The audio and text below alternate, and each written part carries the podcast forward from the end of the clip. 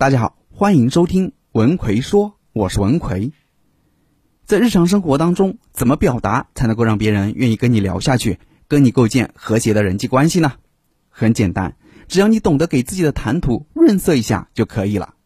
这个润色有四个方面，平时说话的时候有意识的对这些地方进行调整，我们就可以让自己的表达更加出色。今天我们就主要来讲讲这四个方面。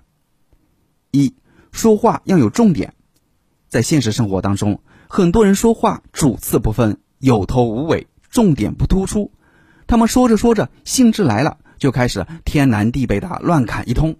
跟这样的人聊天，由于抓不住他们表达的重点，我们总是不知道怎么去回应才好。所以，不管我们说什么话，都会让自己的表达有一个重点，而所说的话就是围绕着这个重点去构建。这个重点可以是结论。观点或想法，吴军在课程《阅读与写作五十讲》里说到一条表达技巧：每次只讲一个重要的主题，除非你和听众都有足够多的时间，否则不要试图一次讲很多内容。再来看看人际关系专家戴尔·卡耐基的一个例子。很多年前，我举办教学会中，有一个从纽约《太阳报》的记者，毫不留情的不断攻击我和我的工作，我当时真是气坏了。认为这是对我极大的侮辱，不能容忍。我马上打电话给《太阳报》的执行主席，要求他们特别刊登一篇文章，以说明事实真相，不能这样嘲弄我。我当时下定决心，要让犯错的人受到应有的惩罚。现在我时常为当时的举动感到惭愧。我现在才了解，买那份报纸的人，大概有一半的人不会看到那篇文章，看到的人里面又有一半只会把它当做是一件微不足道的事情。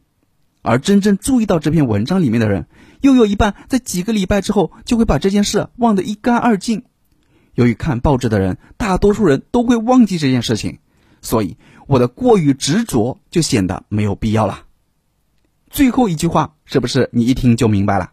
最后一句就是结论，而整段话都是围绕着这个结论在做阐述，讲故事、举例子、谈感受，一气呵成。所以。想要传递出清楚、有条理、有组织的意见和信息，就要让你的重点非常清晰，别人一听就懂。然后其他信息都是为这个重点而服务。记住，跟别人闲聊也好，吹牛也好，每次围绕一个主题讲话，别人就知道怎么跟你继续聊下去了。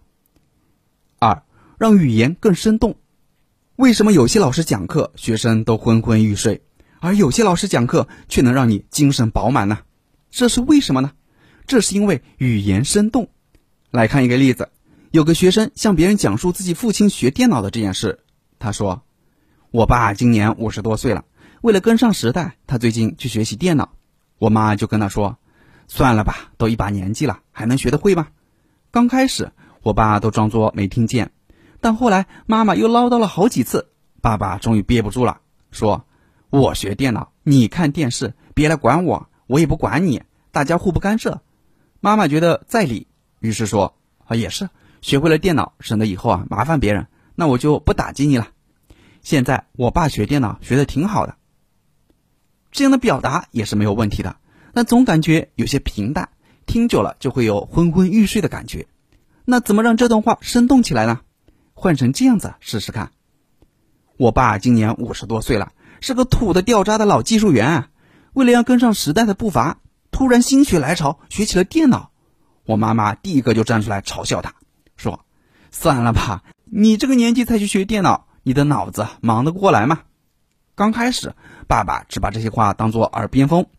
后来妈妈又唠叨了几回，爸爸终于憋不住了，反驳说：“我学电脑，你看电视，大家河水不犯井水，各走各路。你这样打击我，于心何忍呢？”妈妈确实觉得于心不忍。就说啊，也是啊，学会了电脑，省得以后啊总去找救兵。我就不说风凉话了。现在我爸学的可带劲了。这样的表达听起来是不是就更生动啊？区别在哪里呢？区别就在于讲述或描述的时候，后者会给人更加具体的画面感，词语的情感色彩很丰富，给人一种不是那么文绉绉的感觉。对于口头语言表达来说，这是非常重要的。比如。脑子忙不过来，这个表达就比脑子不灵光更加的拟人化、有画面感。所以，想要让表达更加生动，我们就要从味觉、听觉、视觉、触觉这些地方，用情感色彩丰富的词汇去包装它们。同时，注意你说话时的语气、语调、语速、节奏等等，这些因素可以把一句平淡无奇的话语变得抑扬顿挫、充满节奏，从而让我们在听觉上感到很有意思。这样，你就会变成说话又好听、人人都喜欢的人才了。三、添加恰当好处的幽默。一个说话幽默的人，肯定会受到大家的欢迎。不管你是偶尔当当老司机。还是自嘲一番，都能够营造出融洽的谈话气氛。虽然有的人幽默是天生的，但这个天生也指的是心态、思维这些方面。因为幽默需要具备良好的心态，同时也要有敏捷的思维，否则你碰到下雨天就唉声叹气、萎靡不振，是很难幽默起来的。而幽默的人，就算当下心情不好，也会以此作为素材去幽默。比如苏格拉底的妻子。是一位性情非常急躁的人，往往当众给这位著名的哲学家难堪。有一次，苏格拉底和几位学生讨论某个学术问题时，他的妻子不知道什么原因，忽然叫骂起来。没多久，还提了一桶凉水冲着苏格拉底泼了出去，让苏格拉底全身湿透。学生们对此感到十分的尴尬。这时，苏格拉底就诙谐的笑了起来，说道：“大家都看到了吧？打完雷之后是肯定要下雨的嘛。”大家听了后都欣然的大笑起来，更加敬佩这位智者的胸怀。有了良好的心态作为基础，接下来运用一些幽默技巧，让表达增添一些幽默感。技巧一：设置包袱。所谓抖包袱，就是表达时前面的话语作为铺垫，最后来一个出其不意，抖出包袱，让人思维转不过弯来，引起发笑。比如小明上课跟女同学说话，被老师抓住。老师说：“站起来，为什么上课跟旁边的女生说话？”小明说：“我只是在问他问题呀。”老师说：“有问题应该问我呀。”小明说：“那你今晚有没有空呢？”技巧二：移花接木。有些词在修饰不同的对象时，表达出来的意思和效果会给人大相庭径的感觉。当你用一些正式的词语去表达一些不太正式的事情时，就会让人产生思维错位，比如你自我介绍时说：“我工作不突出，人缘不突出，唯一突出的就是我的腰椎间盘了。”技巧三：曲解意思，把原本意思不相干的事物另辟蹊径的去理解它，从而得出新的意思或结论。比如有人说：“现在的女生啊，都做到了三从四德。三从：从不洗衣服，从不做饭，从不拖地。四德。”老婆化妆要等得，老婆花钱要舍得，老婆发脾气要忍得，老婆不开心要哄的。说话幽默技巧当然还有很多，如果你想系统学习一下说话幽默的技巧，可以微信搜索我的公众号“文奎说”，然后在公众号里回复“幽默”，里面有一个二十一堂说话幽默课，让你成为一个有趣的人的课程，主要就是来教你如何让自己说的话。幽默有趣，教你一学就会的幽默公式，一用就灵的幽默思维，让你学着说，跟着练，照着做，快速学会幽默。四、寻找共鸣点聊天。什么是共鸣点？就是你说的话，对方愿意听，能触发到他内心的情感。我们跟别人聊天的时候，最好找到跟对方兴趣爱好相似的话题。商业谈判的共鸣点，就是双方达成合作的共识。而平常生活中的闲谈共鸣点就是对事物的统一看法和感受。我们在跟陌生人开始聊天的时候，需要根据对象的特征找到适合的话题构建聊天。有了好的话题，彼此才能放低戒备心，用自然的姿态去交谈。也就是说，选择的话题一定要适当，才会避免尬聊的情况发生。一般来说，从聊天的层面分析，能用来交谈的话题可以分为四种：一。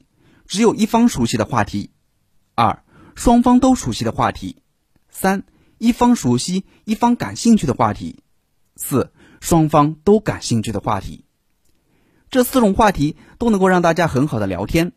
最好的聊天话题就是双方都能聊，双方都有兴趣聊。比如，A 说：“听说小明攒钱去外国旅行了，你知道吗？这是在试探话题。B 说：“我想应该是吧，他之前一直在兼职挣钱，很努力的。”A 说：“那真的要替他高兴了。我希望今年也可以到外国去走一趟。你呢？有旅游的计划吗？”聊对方的事情，B 说：“都没有时间，工作上的事让我走不开。我也想去旅游放松一下呀。”A 说：“有这么忙吗？”关心一下对方。B 说：“不想忙也得忙啊，我还有房贷要还，这种生活上的压力比工作上的压力大多了。”A 说：“对哦，上一年听说你要买房子，没想到现在你都已经在还房贷了。”B 说：“生活就是这样子，很多我们以为还轮不到自己去做的事情，渐渐的、慢慢的，我们通通都要去做了。”这是论述话题。A 说：“有道理啊。对了。”你买彩票的运气怎么样啊？B 说：“那个纯粹是为了娱乐，我可没有指望那个给我带来意外之财。”按照这些方法去说话，你就会给人会说话的感觉了。好了，今天主要给大家讲了四个说话表达的技巧，希望对你有所帮助。